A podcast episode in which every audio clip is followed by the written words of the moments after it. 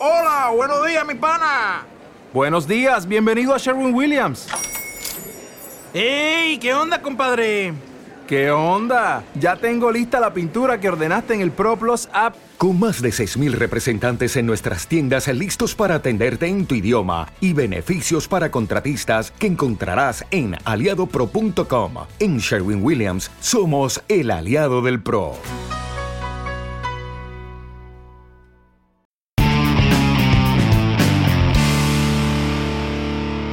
Mala ciencia.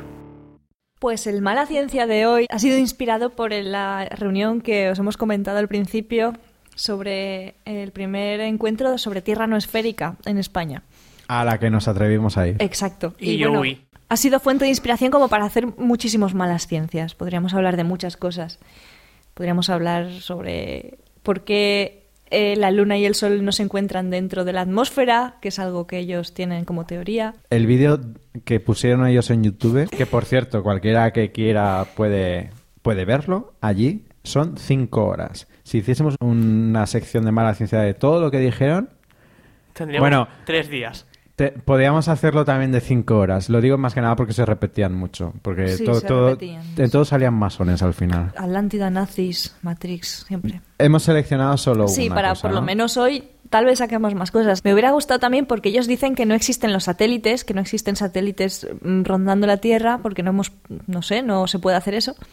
Y bueno, pues según ellos, lo que estamos haciendo de las redes sociales, de las comunicaciones por teléfonos, las televisiones, son ondas que llegan a la ionosfera y simplemente vuelven. Entonces, son, por ejemplo, un tema que también está guay. Bueno, eso sí que es cierto que para ciertas frecuencias de radio se utiliza la ionosfera para rebotar y así la, el- es como se reciben ondas de radio, por ejemplo, cuando estás en el mar. Pero esto es para otro mala ciencia. Porque según Sí, ellos es, es todo. cierto, es cierto que tienes que utilizar eh, Vamos a ver, para la una cosa- ionosfera para rebotar. Para una cosa que dicen, Mm. y están más o menos acertados. No, más o menos no, que para ellos esto, o sea, esto sería para un mala ciencia, porque siempre es lo de siempre, se basan en algo que es cierto para generalizar en cosas que no son ciertas. Pero esto yo, como Bueno. digo, le dedicaría a otro programa. Y el tema de hoy es que ellos dicen que las mareas no, o sea, para ellos la gravedad no existe.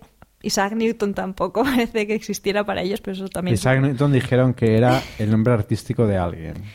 Y- Dijeron eso literalmente. De un masón, ¿no? Si es que existió, sí era basado en, sería un código secreto de Isis, el di- la diosa Isis, y New Aton, el nuevo dios Atón. Entonces para ellos la gravedad no existe, es un invento. Y las mareas, ¿cómo se explican? Pues para ellos serían cosas electromagnéticas y claro, la demostración y la evidencia de que no hay mareas por gravedad es que ¿cómo es posible que algo que afecta a los océanos no vaya a afectar a un vaso de al agua que hay en un vasito de agua? No, bueno, dijo que si, si fuese... Bueno, yo... ¿Cómo que no? ¿Cómo que no? Espera, no, no. eh, bueno, podemos poner la grabación porque como está en YouTube se Sí. puede sacar el audio. Eh, lo que decía de, de las mareas, que parecen no afectar mágicamente a, otros, a otras superficies de agua, como por ejemplo eh, ríos, lagos, eh, incluso piscinas o vasos de agua. Es decir, si las mareas estuvieran causadas por la gravedad de la Luna, por la atracción que ejerce la Luna,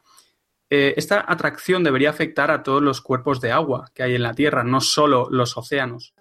Entonces, eh, mm, tengo que decir que lo que dice es cierto. O sea, lo que, dice, lo que dice es cierto de cierta manera. Lo que pasa es que es como lo que decías tú antes, de que Ajá. todo es cierto de cierta manera, eh, pero la interpretación que lo... cierta, pero- Sí, la interpretación que luego le dan igual no es del todo correcta porque vamos a ver, vamos a tomarlo por partes, ¿no? Entonces, si, si tú tomas que en el océano se notan, ¿vale? Eso es bastante obvio que en el océano se notan. De hecho, en España en el sitio que más se nota es en el Cantábrico, que pues más o menos son de 3 metros.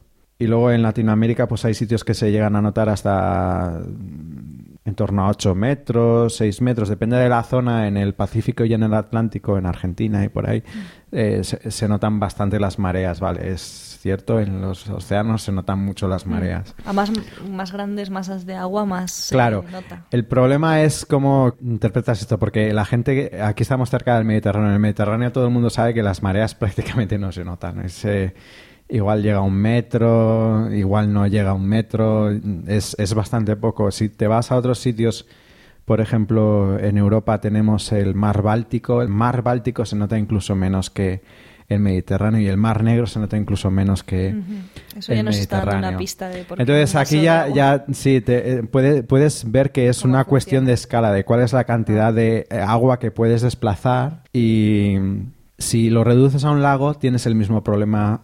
Podríamos decir que el Mar Negro es prácticamente un lago grande, ¿no? O el Mar Caspio es el Mar Caspio es de hecho un lago. Cuanto más pequeña es la, La masa de agua. la masa de agua, más difícil es que veas el, el efecto de la marea. En un río, obviamente, es muchísimo más estrecho y lo que es la gravedad de la Tierra que atrae el agua hacia abajo es muchísimo más fuerte que lo que pueda ser la gravedad de la Luna, ¿no? Claro. Prácticamente es negligible. Y bueno, luego lo del vaso del agua es... em, Irrisorio. No hay nada que... o sea, es toda una cuestión de escala. No podría... O sea, eh, eh, si tú lo mides igual a escalas muy milimétricas, A ver, yo entiendo que a más grande, por ejemplo, un océano como el Atlántico, que hay diferencias de un extremo al otro del día a la noche, esta masa de agua en una parte está afectada por la gravedad de la Luna, mientras que en la otra parte no. Entonces esto crea una diferencia de fuerzas, ¿no?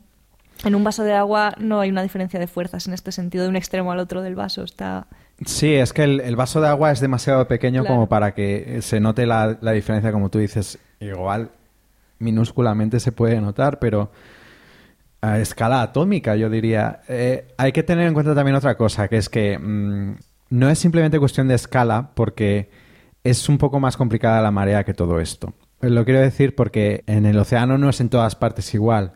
Y eso es evidente para cualquiera que haya viajado un poco entre diferentes sitios, que aunque sea el mismo océano, no, no se nota igual. De hecho, eh, la marea se presenta como una ola. es, es la ola más, en periodo, es la ola más grande que puede existir en un océano. Y de hecho, es un movimiento de masa, de masa de agua continuo, que nunca para porque eh, la razón por la que existe esta ola nunca deja de estar, es la luna. Claro. Es la luna, es el sol, entonces nunca deja de estar eh, la razón y siempre está siendo forzada. Es como una ola forzada. Está, por ejemplo, las olas que producen los terremotos, las tsunamis. Cuando deja de suceder la tsunami, o sea, el terremoto, perdón, eh, lo que es la tsunami se calma, ¿no? En este caso no, en este caso es una ola continua y de hecho las, eh, el agua rota, la ola de agua rota en torno a ciertos puntos en el océano y eso causa que en ciertas zonas sea más alta y ciertas zonas incluso no se note en absoluto. Y estos puntos eh, están, eh, están situados en ciertas zonas del océano y se llaman puntos anfidrómicos. Entonces, esto lo podéis buscar en el, diccionario. Anfidrómicos son zonas alrededor de las cuales rota la ola de la marea. Entonces, en el punto anfidrómico no hay marea, porque siempre está al mismo nivel. Es simplemente decir que como estas cosas son las que causan las mareas en los océanos, obviamente si tienes menos espacio es más difícil que desplaces tanta cantidad de agua como para crear subidas y bajadas de marea en otros sitios más pequeños. Y cuanto más pequeño es el lugar que quieres que se someta a la marea, menos cantidad de agua tienes disponible para producir este tipo de, Es que de también tiene que haber una diferencia de un extremo al otro, entiendo yo, para que un- la- el agua vaya, para que el líquido vaya hacia afectado por la gravedad, ¿no? Y Yo simplemente quería decir una cosa más. Lo que me parece es que esta gente se piensa que sube la marea porque directamente encima de ellos le atrae la luna. Claro, es un Y mal- eso- mala comprensión del mecanismo. Y eso no es así. Eso es lo que en origen, la primera vez que se relacionó la luna con las mareas fue, creo que Piteas en Grecia fue el primero que relacionó la luna con las mareas. Lo que pensaba es que la relación era directa, pero es una relación más compleja que eso y por eso no sube en tu vaso cada vez que pasa la luna por encima no sube la marea en tu vaso. Bueno, no sube relativamente, ¿no? Porque a nivel microscópico sí que afectará. Es un fluido. No lo sé. Mm. tiene es, por qué. es lo que decía Ana antes. Es una diferencia de... La, la diferencia de distancia dentro de un vaso, como para que haya un diferencial para que suba o baje la marea, es muy negligible con respecto a la distancia a la que está la luna, que es la que crea la fuerza. Claro. Entonces, Es que de una- si la distancia de uno a otro es, es minúscula, eh, no te va a crear un diferencial de, de potencial para que gravitatorio para que suba la marea. por, un lado y baje por otro. más, por eso, por eso también se nota más en, en un océano como el Atlántico o el Pacífico, que hay más diferencia de un extremo al otro que en el Mediterráneo. que las mareas Pero bueno, lo que decía antes, no solo influye eso, también influye Sí. la topografía, la batimetría, influye mucho porque en, lo- en las zonas en las que, por ejemplo, hay estuarios o zonas así, en las que se puede retirar toda la marea, o sea, se puede retirar toda el agua, ahí sí que es donde se notan mayor cantidad de subidas y bajadas. O la sea, morfología, también la profundidad. no, es la batimetría. Sí, la Es la profundidad. La, batimetría. la batimetría es lo que más afecta y la posición con respecto a, los puntos anfidrómicos es lo que, lo que más. eh, eso yo creo que con eso más o menos se puede entender.